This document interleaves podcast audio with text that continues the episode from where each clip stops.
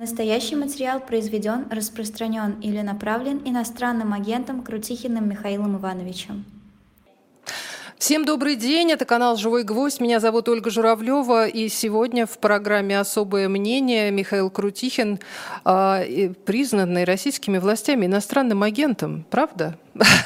А, эксперт нефтегазовой отрасли и востоковед, что особенно важно. А, я хотела, хотела зайти, может быть, с такого личного вопроса, потому что вы проживаете э, в, в других Палестинах, в Норвегии, если не ошибаюсь. А, и как вот вы относитесь к той новости, что э, российские власти решили как-то учесть э, всех российских граждан, постоянно проживающих за рубежом? Вы являетесь российским гражданином? Да, я официально российский гражданин, и в документах, которые мне выдали норвежские власти, там сказано гражданство Российской Федерации. Так что да, у меня есть документ, который называется документ для поездок. Ну, почти паспорт. Ага. А я, не могу, я не могу ездить в Россию, естественно, тогда я потеряю статус политического беженца в Норвегии. И есть еще несколько стран, которые не присоединяются к признанию таких документов, типа Мьянмы, например. Но угу. мне как-то вот не нужно сейчас в Мьянму ездить. Понятно. Но вы э, видите э, последние решения, последние какие-то идеи э, российских э, законодателей, в том числе, касаются э, и тех россиян, которые, вот как, как и вы, находятся за границами и э, как-то там э, давно или не очень давно проживают. Э, вы какую-то опасность для себя в этом видите, что вас посчитают? Ну да, какая-то опасность есть. Во-первых, я не могу попасть э, домой, не просто как иностранный агент, а я думаю, что вот во время моего пребывания, в последние уже месяцы перед тем, как я переехал к детям в Норвегию, а, они у нас давно уже живут в Норвегии, норвежские граждане, то были угрозы, были прямые намеки на то, что мне небезопасно там находиться. Это раз. Второе, вот э, теперь по э, новым каким-то законам, которые собирается Госдума принимать, могут быть наложены наказания имущественного характера. Да, это уже, по-моему, принято в третьем чтении, если не ошибаюсь. Ну, вот, вот, президент подпишет, и это все пойдет куда надо. Так что да, могут отобрать, ну, скажем, что-то, там немножко денег на банковском счету есть, потому что у меня ни квартиры, ни машины в России нету. Ну, не знаю, что-то могут еще и отобрать. Пенсию могут отобрать. Там какая-то пенсия идет. Она смешная, конечно, эта пенсия. Но я ее не могу здесь, в Норвегии, получать. Но где-то там вот она на, в Сбербанке аккумулируется. Да, то есть вот какие-то чувствительные такие удары материального характера может э, российская власть нанести. А какой э, вы видите в этом политический или даже экономический смысл? Вот в этих э, гонениях? Ну, не, ну нет никакого. Ну, я, я уже давно отношусь к российской власти как к власти, основанной на понтах, на показухе, вот нужно обязательно э, населению показать, что что-то делается. А что делается? Значит, надо найти врагов. Ну каких? Не, не себя же причислять к врагам, хотя уж российская власть столько вреда причинила и российской экономике, и населению страны. Давайте вот найдем врагов. У нас вот ну, э, в течение истории много кого находили. Вот теперь нашли это иностранные агенты, которые там где-то вот за печеньки из Госдепа являются врагами России.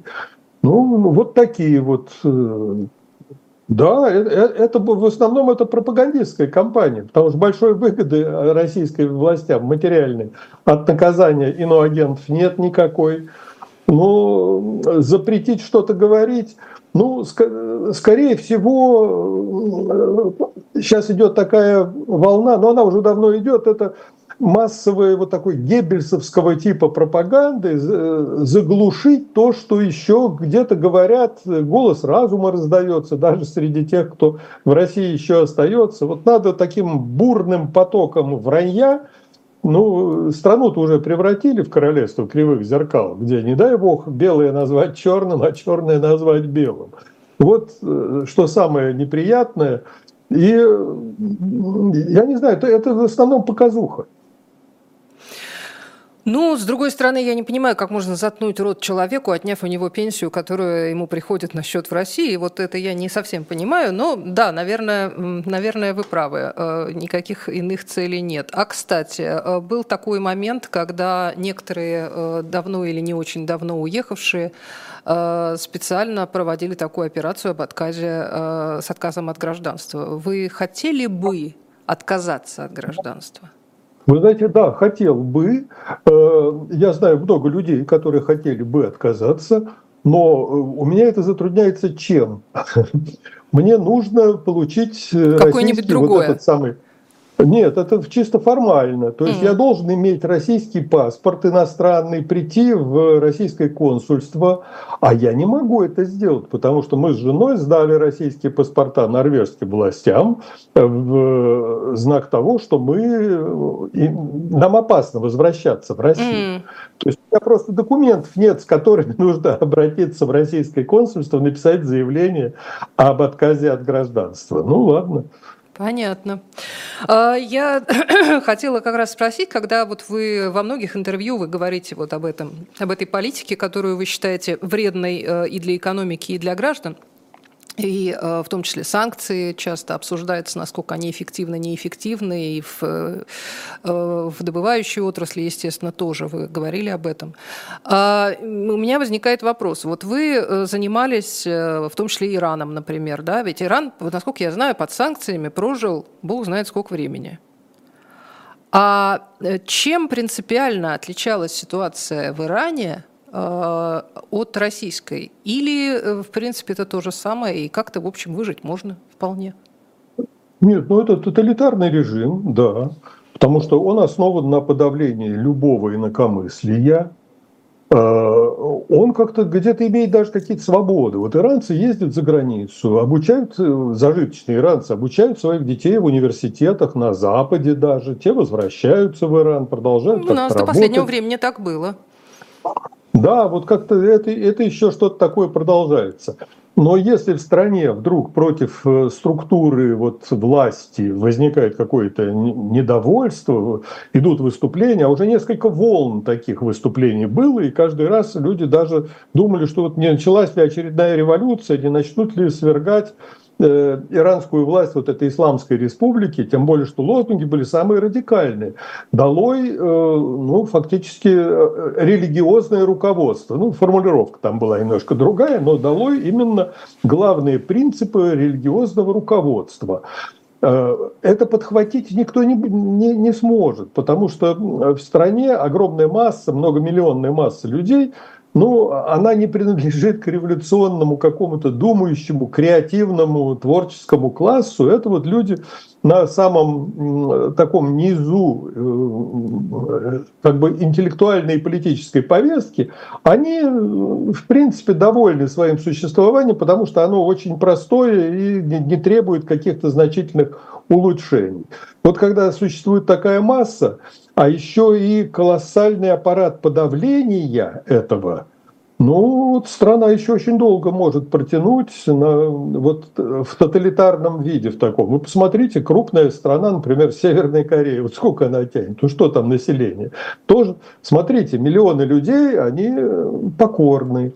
Вот здесь тоже.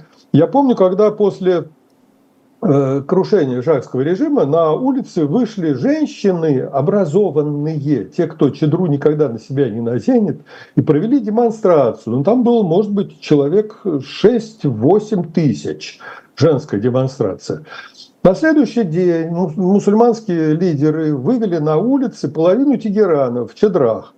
Женщины вышли которые четко повторяют, они не думали о том, что они там повторяют, они повторяли те лозунги, которые им внушили, вот которыми э, распорядились оперировать этими лозунгами. Вот эта покорная масса, в отличие от, ну, скажем, двух, полутора-двух процентов интеллектуалов, которые прозападного типа в Иране, она не, не даст сейчас совершить революцию. Угу. А по поводу санкций, а, а, ведь очень серьезные были санкции, насколько я понимаю, а, и существовали они очень долго. Как это отразилось на стране? Как, как а... привыкли жить под санкциями и э, насколько э, нужно, нужно, нужна ли, стремились ли к их отмене вообще-то? Ну, а, особо даже не стремились, потому что ну, для простого человека, так же как в России, для простого человека санкции это где-то в телевизоре. А также и в Иране санкции это где-то там. Вот мы жили не очень хорошо где-нибудь вот в российской глубинке или в Нежели хорошо, глубинке. нечего и начинать, вы хотите сказать? Нечего, в принципе, и начинать. Вот лишь бы, лишь бы не было каких-то вот обострений в нашем селе, в нашем кишлаке или где-то там вот э, и живут под этими санкциями. Ну, как санкции? Они э, действуют, например, есть американская эмбарго на торговлю иранской нефтью. А Иран торгует нефтью и повышает э, уровень добычи, увеличивает экспорт нефти. Посмотрели, оказывается, Китай, например, покупает огромные объемы нефти, которые обозначены как нефть из Малайзии. Посмотрели, а в Малайзии добыча нефти, она меньше в 4 раза, чем тот объем нефти, получаемый в Китае под лозунгом «малайская». Это иранская нефть, которая маскируется под малайскую. То есть контрабанды умудряются повышать объемы экспорта. Ну как в России, объемы экспорта нефти и нефтепродуктов, они не, не упали так, драматически, Потому что санкции направлены западные не на то, чтобы сократить экспорт российской нефти нефтепродуктов, а на то, чтобы выручку от этой экспортной торговли в российский федеральный бюджет, вот что надо было сокращать. И сократили. Посмотрели, посмотрели, ну сколько российский федеральный бюджет потерял, например, в прошлом году из-за вот этого потолка цен. Ну, больше 40 миллиардов долларов потерял. Это уж совершенно точно просчитано. А если посмотреть, это все по данным российского Минфина. Все публикуется, все можно посмотреть. Да, то есть работают санкции. У Ирана, который пытается продавать свою нефть по мировым ценам, тоже возникли сейчас некоторые проблемы, например, с китайцами. Э, китайцы сказали, ах, мы тут вот контрабанды у вас нефть покупаем, давайте-ка вот цену сбивать. И у них сейчас э, возник конфликт из-за цен. То есть конфликт из-за цен возник, кстати, у России с Индией, у Ирана с Китаем. Так что это нормальное явление, каким-то образом это будет преодолено, и посмотрим в новые реалии после решения этого конфликта, по какой цене и в каких объемах будет идти российская нефть, иранская нефть на внешние рынки. Так что это, это чрезвычайно увлекательная картина, ее стоит наблюдать. Вот я просто как раз э, подумала, пока вы говорили, что очень много совпадений, э, очень много э, примеров в Иране, которые мы можем не то чтобы перенять, а можем посмотреть, как это, как это может быть, как, это, как этим управля, с этим управляться, как противостоять значительной части мира, ну, можно так сказать. Ну, а, да, находиться но, но, в списке изгоев. Но, вот вопрос в союзничестве. Вот Иран и Россия – это союзники или на самом деле, в общем, немножко не так? Вот у нас же были проекты вовсю, в правительстве говорили, объявляли, а давайте вот мы сейчас наладим, подпишем какой-то соглашение с иранским правительством и наладим э, транзиты э, российской нефти через иранскую территорию из Персидского залива. Там иранцы будут отправлять нефть российскую, а получать российскую нефть на севере вот через Каспийское море. Это как? Вот Иран старается продать как можно больше своей нефти, пусть даже контрабандой. И он будет вот через свою территорию пропускать российскую нефть, чтобы она на тех же рынках конкурировала с иранской нефтью. Это же бред собачий. Это все на, на кого рассчитаны такие проекты? На абсолютно людей, которые ничего в этом не понимают. А Иран – это конкурент России на нефтяном рынке, и он не пустит Россию на свои нефтяные рынки, вот куда он поставляет свою нефть. Также в точности вот через Иран будем газ куда-то там гнать. Ну, забывают простую истину, что вот до крушения шахского режима в 1979 году э, Иран поставлял газ в Советский Союз, а не наоборот. И на этот газ, вот на газ, который он поставлял в Закавказье, в Армению, в Грузию, в Иране Советский Союз построил больше 200 промышленных предприятий, причем от мелких каких-то ферм для разведения осетровых на Каспии до крупного вот э, металлургического завода в Исфагане, например. То есть была когда-то торговля, но не российским газом в сторону Ирана, а иранским газом в сторону Советского Союза. Так что э, отправлять газ в Иран – или через Иран куда-то еще, это тоже бредовая затея. Она на уровне того проекта, который, вот, да, обсуждался, и в газетах появлялись сообщения, что обсуждается проект строительства судоходного канала из Каспийского моря, вот через иранское все это Нагорье, через горные хребты, Загрос, например, Альборз, через Иран в Персидский залив. Это, ну, ну, понятно, что это идиотизм, понятно, что это рассчитано на, на, на, на недоумков на какую-то совершенно примитивную аудиторию. Но обсуждается, также в точности обсуждается сотрудничество с Ираном в, неф- в нефтегазовой отрасли. Нету такого сотрудничества. Хорошо, а э, вот вы как-то, по-моему, вы говорили э, в каком-то интервью, что хуситов науськать на обстрелы э, в Бальманепском проливе э, тоже э, иранская рука там есть, да? Ну, несомненно, потому mm-hmm. что хуситам для того, чтобы начать активно что-то действовать, ну, не люблю это слово в геополитике, вот вмешиваться в международные какие-то отношения, сначала войну с Саудовской Аравией затевать, потом объявлять войну Израилю, и начать вот э, чуть ли не блокаду Бабельмандебского пролива, вот сами они до этого не допрут. Вот давайте я грубо прям так скажу. Это публика, которая одурманена наркотиком, наркотик под названием кат. Его жуют все, от детей, женщин, старух, стариков до взрослых мужчин, набивают за щеку себе эти листья ката и беспрерывно его жуют. Они все время под кайфом. И внушить им какие-то идеи, что, ребята, вот теперь вы будете под знаменами вот этого, под такими-то лозунгами, где-то там что-то выступать, это, это, это совершенно просто делается. Были жулики в Северном Йемене, была такая Йеменская арабская республика со столицей в Сане, которая вот эти племена очень активно использовала для борьбы с южанами, в той же, для гражданской войны. А сейчас, когда они, ну, как без присмотра остались, сначала иранцы стали их использовать для противодействия Саудовской Аравии. Ну, вечный конфликт, вечные соперники в Персидском заливе, Иран и Саудовская Аравия. А, и стали эти хуситы серьезно иранскими ракетами обстреливать и даже нефтяные сооружения какие-то, нефтяные объекты в Саудовской Аравии попали под обстрел этих самых хуситов. Началась уже не гражданская, а настоящая война. А сейчас э, иранцы, которые ну, немножко э, вроде бы готовы наладить, нормализовать свои отношения с Саудовской Аравией, нашли для хуситов новое применение э, и пустили их на то, чтобы ну, затруднить судоходство в Красном море. Угу. Что это такое? Иран туда по этому маршруту свою нефть не отправляет. У него нефть идет в основном в Китай, ну, в Азию, то есть в восточном направлении.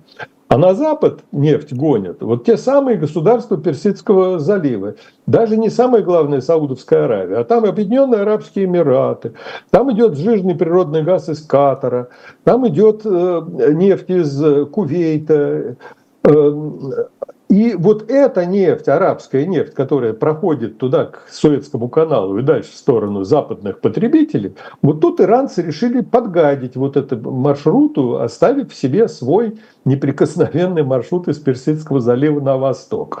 То есть тут идет тоже такая, ну, то ли это шантаж, я думаю, это все кончится. Это все компанейством отдает, потому что вот сейчас Иран э, в таком ключе действует на Аравийском полуострове, а потом у него поменяются приоритеты, и он забудет про этих хуситов или пустит их на что-то другое, на какую-то другую. Это очень покорная такая масса людей, хорошо вооруженных, которые готовы откликнуться на любые лозунги.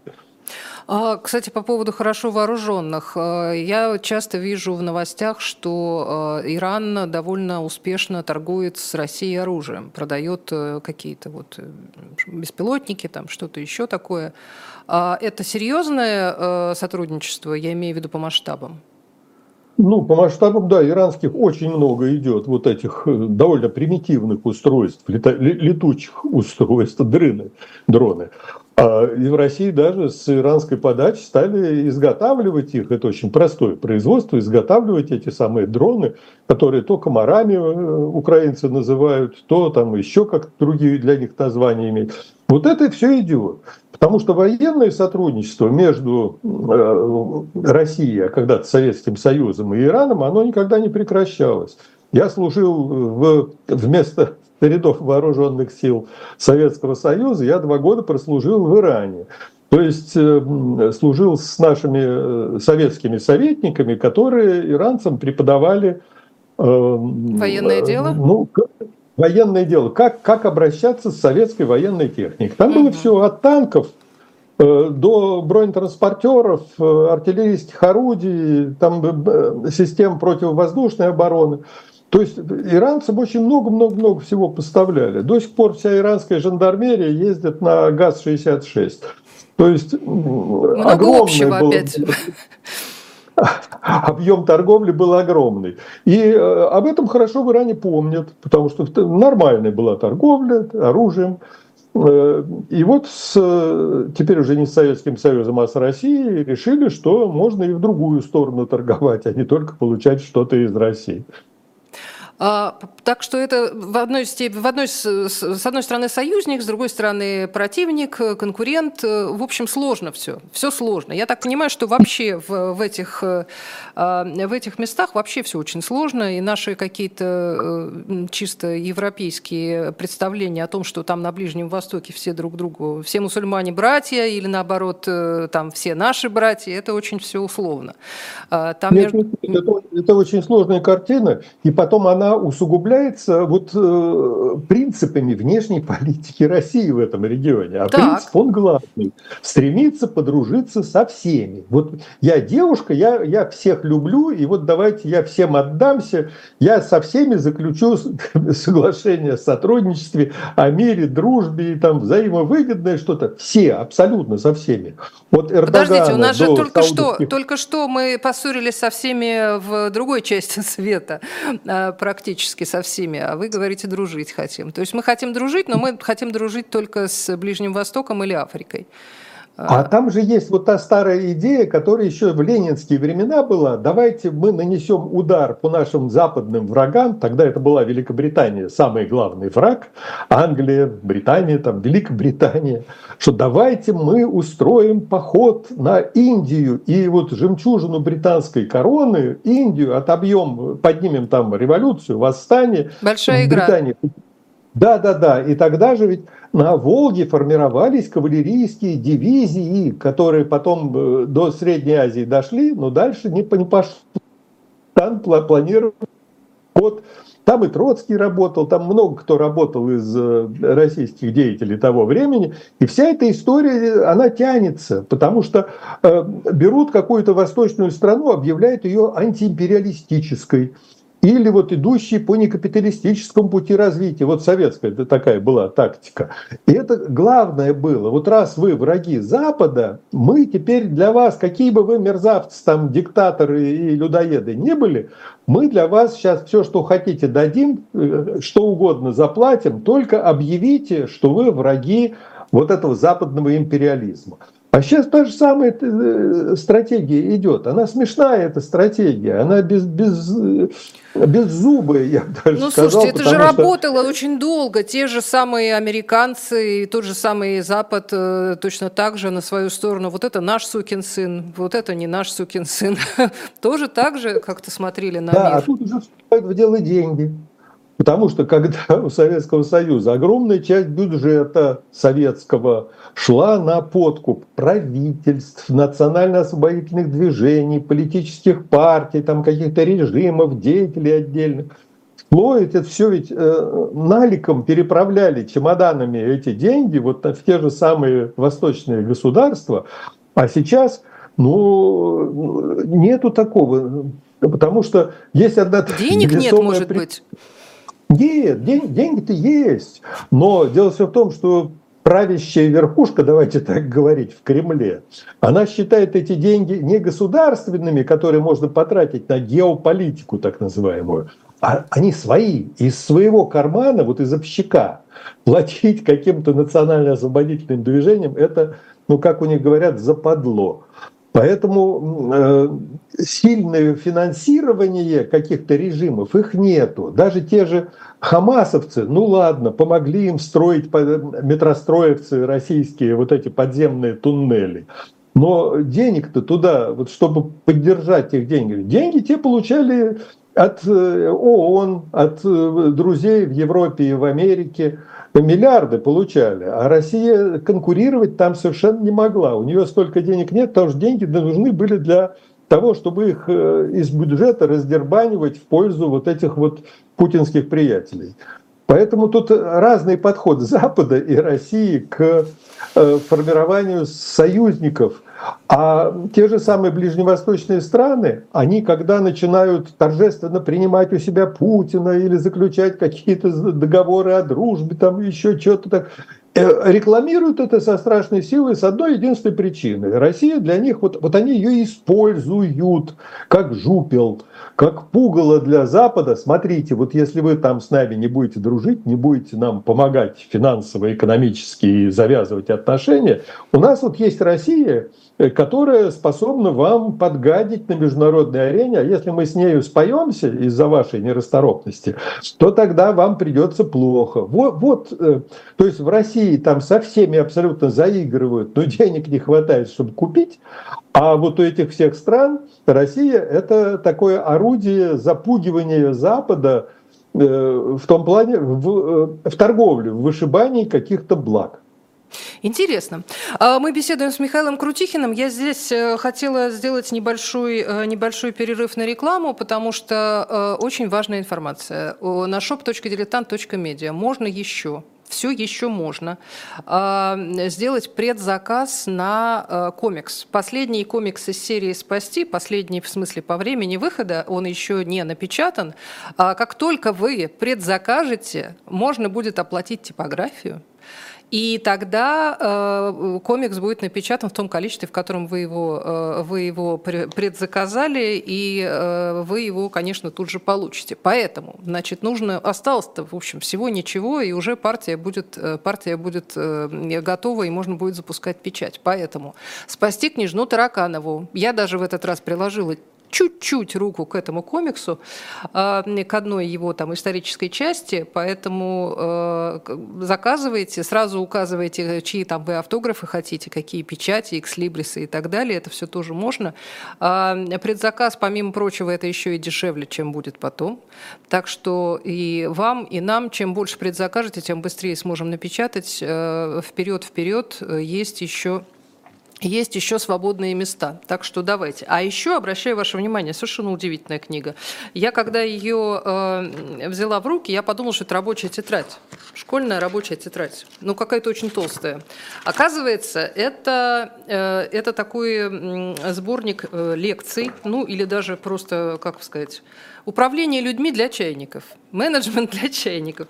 Ну, не совсем для чайников, но, в общем, обучиться управлению людьми, но вот так вот красиво, с картинками, с графиками, с э, прелестным совершенно оформлением таким, э, очень динамичным. Можно вот такую книжку приобрести, э, и если вдруг э, кому-то кому интересно э, вопросы менеджмента и э, управления людьми, предприятиями, компаниями и так далее, то обратите внимание, будет будет, по-моему, прекрасный совершенно подарок. Э, Юрий Уляшев э, написал эту книгу э, «Бизнесмен, предприниматель и глава Центра стратегического партнерства Иного Фарм». Вот. Так что обратите внимание на эту книгу. Ну и вообще посмотрите. У нас на shop.diletant.media много чего есть. Есть подарочные, коллекционные, есть комиксы, есть мерч, а есть книги. И э, книги самые разные, и в том числе вот такая вот фактически учебник, но учебник такой очень необычный и здорово сделанный и, как, как говорят обычно, легко написанный. А, написанный, может быть, и с трудом, но зато с, э, с таким вот увлекательным результатом. Заходите на shopdiletant.media, а э, нам от этого будет только лучше, потому что э, на shop наш, наш кормилец, можно сказать, часть средств от, от реализованных продуктов идет на поддержку живого гвоздя, что нам только на пользу. Мы продолжаем. Мы продолжаем разговор с Михаилом Крутихиным, востоковедом, иронистом, я бы даже сказала, экспертом нефтегазовой отрасли. А, Михаил Иванович, э, все-таки вопрос, который в самом начале пришел, а, не могу, не могу не задать, чтобы немножко э, вернуться к теме э, нашей отечественной экономики. Вот Илья интересуется, ну, как такой вопрос с мороза. Почему, как вы думаете, «Газпром» активно не занимается развитием газификации внутри страны? Неужели невыгодно? Ну, мы, в общем-то, знаем, что не очень выгодно, прям совсем невыгодно. Но у меня другой вопрос. Я понимаю, что да, вот протянутый нефтепровод, э, от него отвести ветку в какие-то населенные пункты, где очень мало людей, это все действительно очень дорого, и люди это не оплатят, потому что сейчас, по-моему, ветку отвести даже в центральных регионах, где есть газ, в принципе, там тоже 200 тысяч на один дом только стоит, если не больше. Э, так что понятно, что невыгодно. Но вы, вот вы даже сами, по-моему, приводили этот пример, что периодически государство э, приходит к таким вот людям типа «Газпрома» и говорит, а дайте-ка у вас что-то денег много, дайте-ка нам вот еще такой-то налог. И это идет, понятное дело, в бюджет государства. А что бы не э, обложить таким налогом как раз э, э, производителей газа, как э, давайте вы нам что-нибудь газифицируете. Вы не нам в бюджет деньги переведете, а сами вот на такую-то сумму, вот в таком-то регионе э, наведете там порядочек. Так нельзя сделать? Ну, нельзя. Почему? Потому что те деньги, которые сейчас государство отбирает, э, налог на дополнительный доход, потом налог на сверхдоходы, вот то, что вводится. Вот в прошлом году взяли, объявили Газпрому, ты знаешь, у тебя денег много, давай-ка вот Э, перечислили нам чуть ли не полтора триллиона рублей, нам на войну очень не хватает. И «Газпром» с тех пор 50 миллиардов рублей в месяц, он выплачивает вот этот налог, который не предусмотрен никаким налоговым кодексом, никакими постановлениями, вообще просто так выплачивает эти деньги. И нефтяные компании тоже стали делиться таким же способом своими денежками. Но идут-то они не на население, а на войну в которой все это сожрет, уничтожит, взорвет, сожжет и так далее. Вот на что идут эти деньги. А с точки зрения газификации все верно. Ну, посмотрите, все уже, вот сейчас все ждут. Вот сейчас у нас с Ямайского полуострова в сторону Монголии, дальше в Китай пойдет гигантская труба. Вот Путин, Путин распорядился э, начать работу по подготовке этого проекта «Силы Сибири-2». Пойдет труба. И вот мы тут будем сидеть в Новосибирской, в Красноярской, в Иркутской э, губерниях. И нам сейчас придет вот этот газ, и мы тут разовьем промышленность, у нас тут э, население будет сидеть газифицированное. А вы посмотрите, вот сила Сибири-1, она проходит через э, Амурскую область, вот там через Забайкалье, хоть одного кого-то газифицировали, нету этого идет гигантский газпромовский газотранспортный коридор с Ямальского полуострова, там через Байдарадскую губу, потом на материк, и через Коми. Кого в Коми там газифицировали? Мимо идет эта труба. Вот когда у «Газпрома» есть гигантские ну, мегапроекты, которые заранее известно, что они никогда не оправдаются, никогда не погасят э, э, вот финансовый результат от этих ну, проектов, ну, он не никогда окупится. не, не компенсирует затраты на строительство всей этой большой инфраструктуры. Точно не компенсирует. Мало того, даже операционные издержки по прокачке газа в Китай, вот туда не компенсируются этими ценами газа в Китае. Значит, кто-то все-таки был, кому-то выгодны были эти проекты. Ну да, Путину это было выгодно, чтобы сказать, мы открыли новый экспортный коридор для газа в сторону Азии. А публике, которая вот занимается этим проектом, выгодно было, чем больше проект, тем интереснее, и чем больше там можно распилить вот этих бюджетов в процессе освоения этих денег, тем, конечно, этой публике выгоднее. А что вы там распилите на газификации двух-трех деревень? Там нету вот этой маржи, там некуда завышать сметы уже, они и так будут очень высокими, а выгоду от этого получить совершенно невозможно. Потому что в «Газпроме» главное – это выгода даже не конечный результат, а то, что можно в процессе ну давайте назовем это освоить, а точнее присвоить. Это относится не вот. только к газу, мы знаем, да, это относится к строительству дорог, э, там, мостов, э, жилья и чему угодно еще. Мне кажется так. Ну да, вот та самая первая сила Сибири-1, когда ее просчитывали. У меня есть полностью все экономические расчеты, расчеты по, этой, вот, по, по этому проекту. Друзья поделились из «Газпрома». Угу. А, и там, например, есть такая статья, чтобы во всех вариантах вот строительства этой инфраструктуры, там 26 сценариев, по всем вариантам прослеживалось, а сколько газа может остаться внутри России вот по всему маршруту, чтобы что-то газифицировать, потребители, промышленные какие-то потребители, где-то еще. На юге Якутии, в Иркутской области, там в Забайкалье. Считали, считали, считали, у них получилось ну, максимум 4-4,5 миллиарда кубометров в год.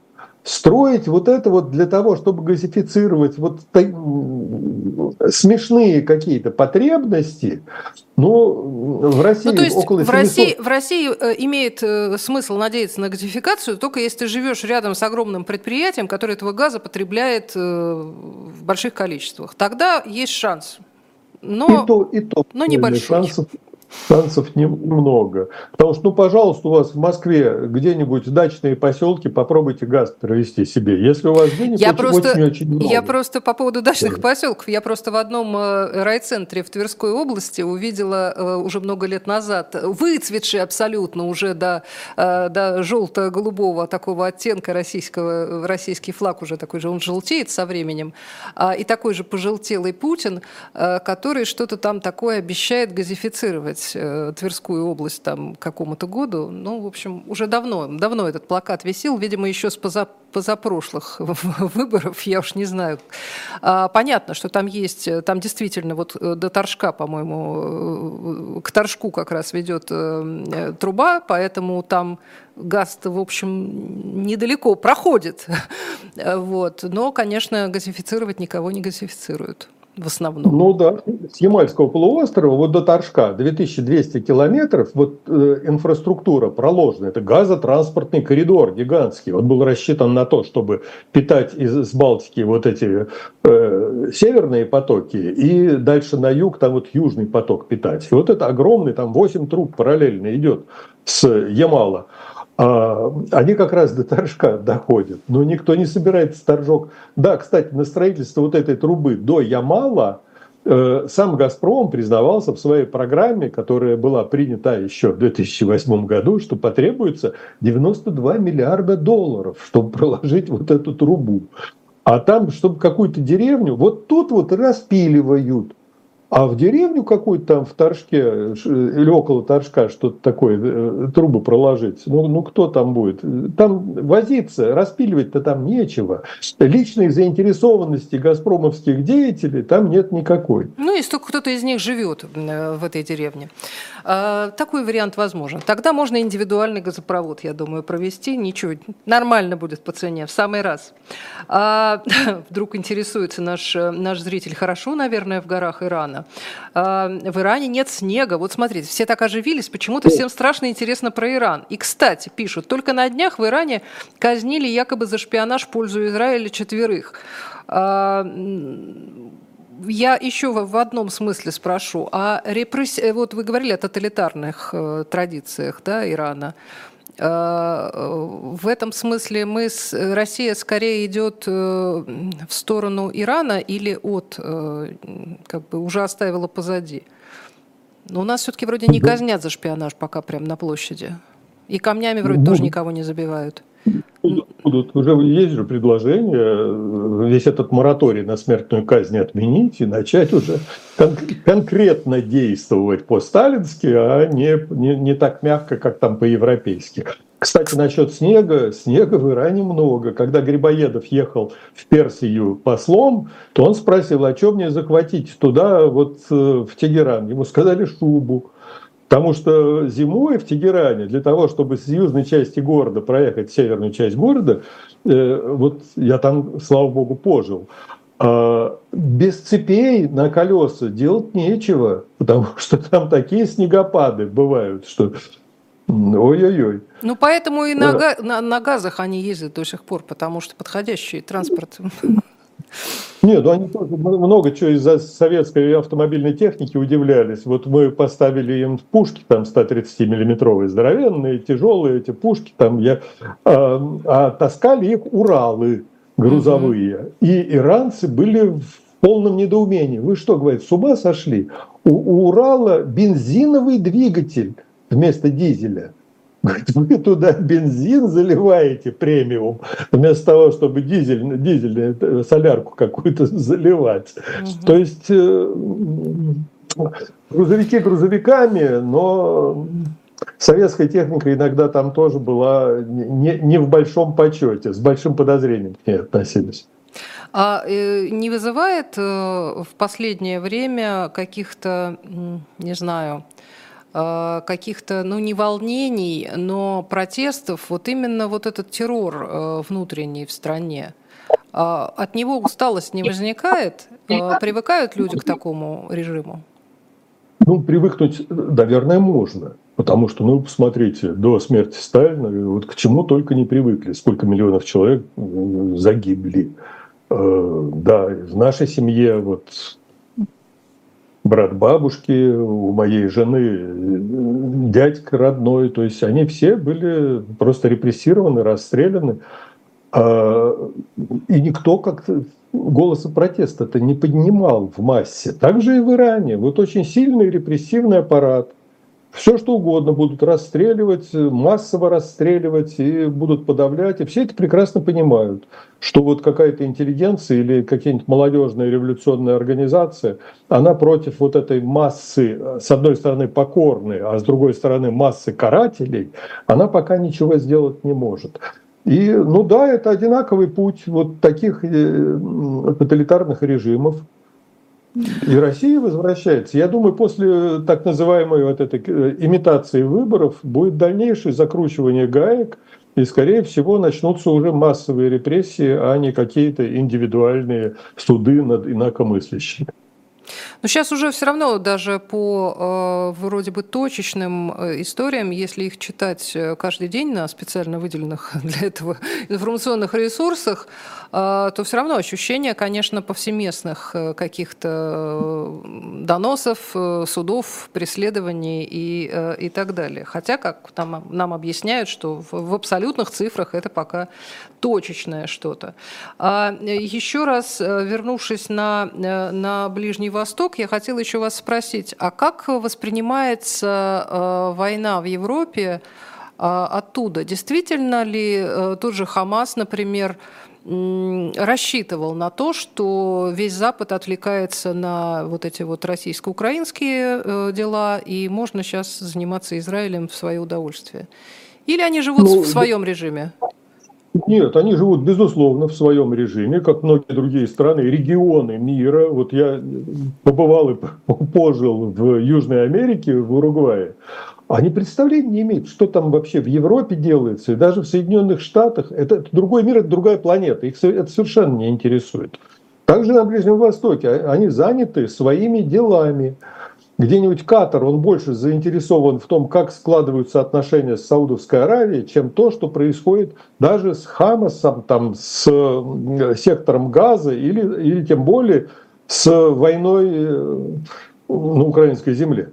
Э, но я не исключаю, что да, такой расчет мог быть, что Запад, который отвлечен на Украину, он может э, слабее отреагировать на то, что происходит в секторе газа.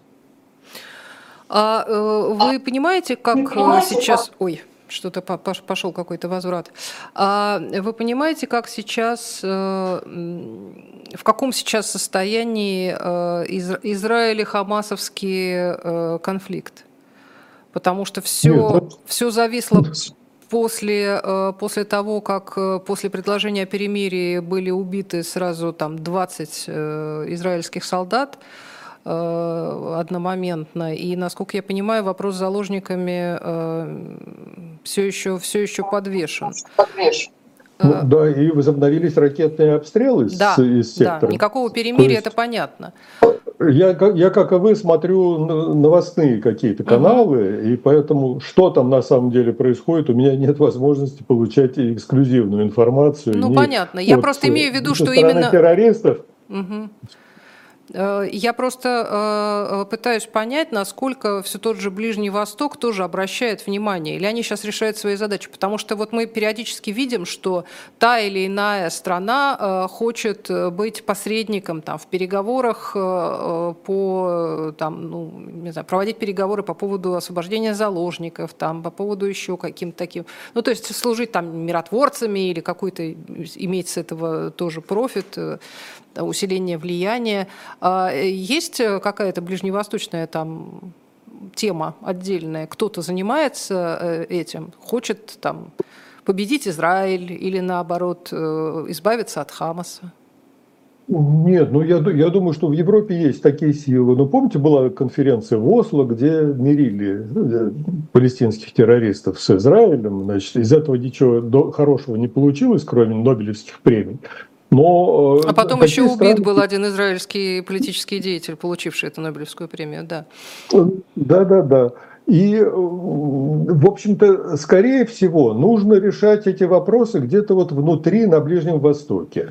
Тот же Катар, который очень много э, работает наружу, не на внутреннюю свою политику, а наружу, вот э, поддерживая палестинские организации, финансируя тех же самых деятелей с Хамас – эти деятели живут в Дохе прекрасно себя там чувствуют, в Катаре.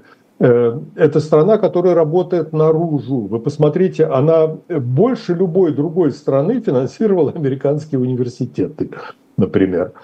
То есть вот, вот через кого надо что-то вести, какую-то работу. Пока это они ведут работу, а не Запад работу с руководителями Катара ведет. Э, тут неравномерность какая-то ощущается. Но э, решать что-то надо, я думаю, тем, кто может сыграть там какую-то роль. Я думаю, что это Соединенные Штаты Америки в первую очередь. И они, вот, э, может нравиться, не нравится Трамп, там клоун, еще что-то такое. Но пока был Трамп, на Ближнем Востоке была тенденция к нормализации обстановки, а не к обострению. Э, и посольство американское перенесли в Иерусалим, и э, наладили отношения Израиля с рядом арабских государств, которых раньше не было таких отношений. И вот наследие Трампа – это то, что сейчас Саудовская Аравия говорит, что после решения конфликта в Газе они готовы будут с Израилем сотрудничать. Это наследие трамповской политики еще тогда. Вот э, страна, которая реально может на что-то воздействовать на Ближнем Востоке. А сейчас как раз... Не, тя, не тянет в этом плане. Сейчас а, как раз с американцами э, не очень хорошо вышло, насколько я понимаю, в последнее время. Там э, и инциденты всякие не, не особо приятные. Это, да, полный провал вот администрации Байдена на Ближнем Востоке. Это абсолютно провальная была политика. С ними просто разговаривать никто не хочет, с той же самой Саудовской Аравией.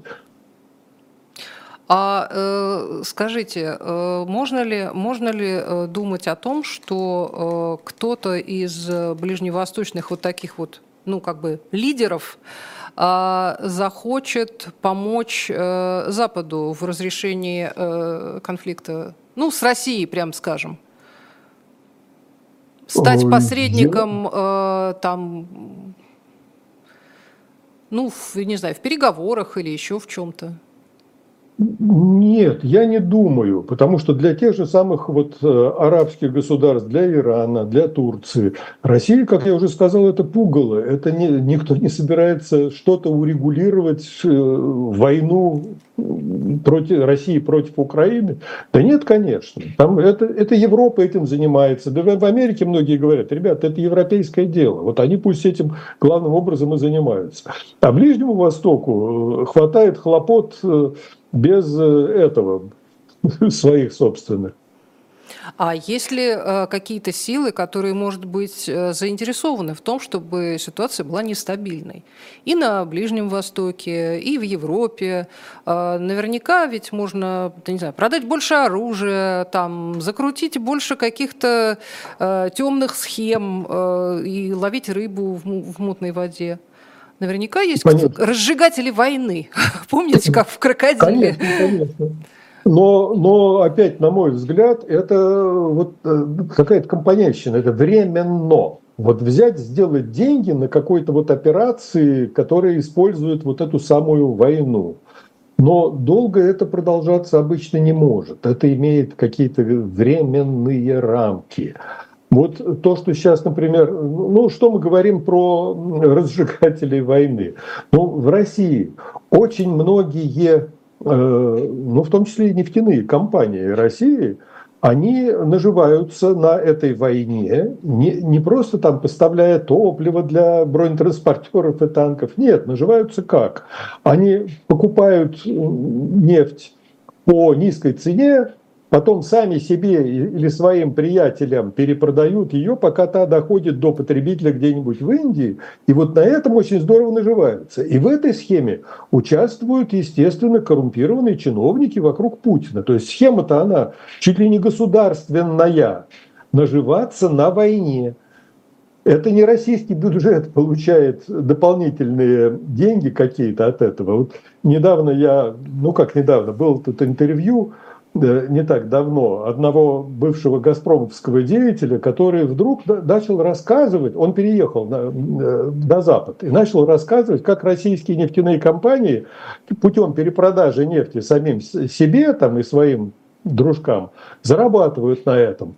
Потом, видимо, он получил из Москвы щелбана хорошего. И в следующем интервью сказал, все это в раке, никто не зарабатывает, нефтяные компании все, что зарабатывают, перечисляют в федеральный бюджет. Но вот э, к таким вещам, либо с юмором, большой осторожностью и э, смотреть, кому это действительно выгодно. А когда я разговариваю с деятелями российских нефтяных компаний, которые сидят за границей, ну, в Эмиратах, например, там, или еще где-то, э, в представительствах этих компаний, они довольны, они в раю. Они говорят, мы никогда не имели столько возможностей заработать и отложить на черный день, как сейчас во время войны во время санкций. Потому что все это, вот государственная система казнократства, вот она, она развита в России чрезвычайно. Но я даже вот такого, между прочим, в том же самом Иране представить не могу. Там. Кстати, более суровые нравы. Я по поводу как раз суровых нравов, э, я подумала, вот э, в таком же вроде бы режиме, да, вот в иранском и санкции и все остальное, насколько я понимаю, такие вещи, как, например, образование, э, все-таки считались важными. Не знаю, там про иранских математиков, в том числе женщин, мы слышали, выдающихся, про разных других ученых. А мне кажется, Россия как-то не думает об этом о том, что вот в образование это надо не забывать вкладывать. Это не Россия, это вот та публика, которая объявила себя государством в России. Вот тут есть первое, это э, не давать возможности развиваться науке. А наука не может современной развиваться без контактов с коллегами за рубежом. А у нас как только развивается что-то, да, это уже это иностранные нужно в тюрьму, нужно в колонию, нужно еще куда-то. Нужно отгородиться. Не дай бог вы использовали там иностранные источники. Вот э, э раньше говорили о железном занавесе, а сейчас вот существует какая-то жуткая картина, когда невозможно развивать технологии, невозможно развивать науку, потому что это запрещено. У вас будет российская православная наука, Земля вообще плоская. И создана была, извините, вся Земля за шесть дней. А вы тут там начинаете западные там русофильские идеи продвигать, что она тут, Земля имеет форму ге геоида. Это еще что такое? Нет никакого геоида в священном писании. А, мы на, на этом, к сожалению, вынуждены заканчивать. Я благодарю э, нашего сегодняшнего эксперта по всем вопросам, Михаила Крутихина, э, востоковеда, эксперта в нефтегазовой отрасли и об, э, признанного, кстати, российскими властями иностранным агентом. А, обращаю ваше внимание, что после 17 у нас два часа без посредников с участием иноагента Алексея Венедиктова. А, э, в особом мнении после 19 часов у нас иноагент Иван Павлов, э, адвокат, эксперт по делам госбезопасности как раз. А вот э, на этом, собственно, сегодняшние эфиры на «Живом гвозде» заканчиваются. А меня зовут Ольга Журавлева. Спасибо большое и спасибо вам, Михаил Иванович. Всего доброго. Вам спасибо и удачи вам.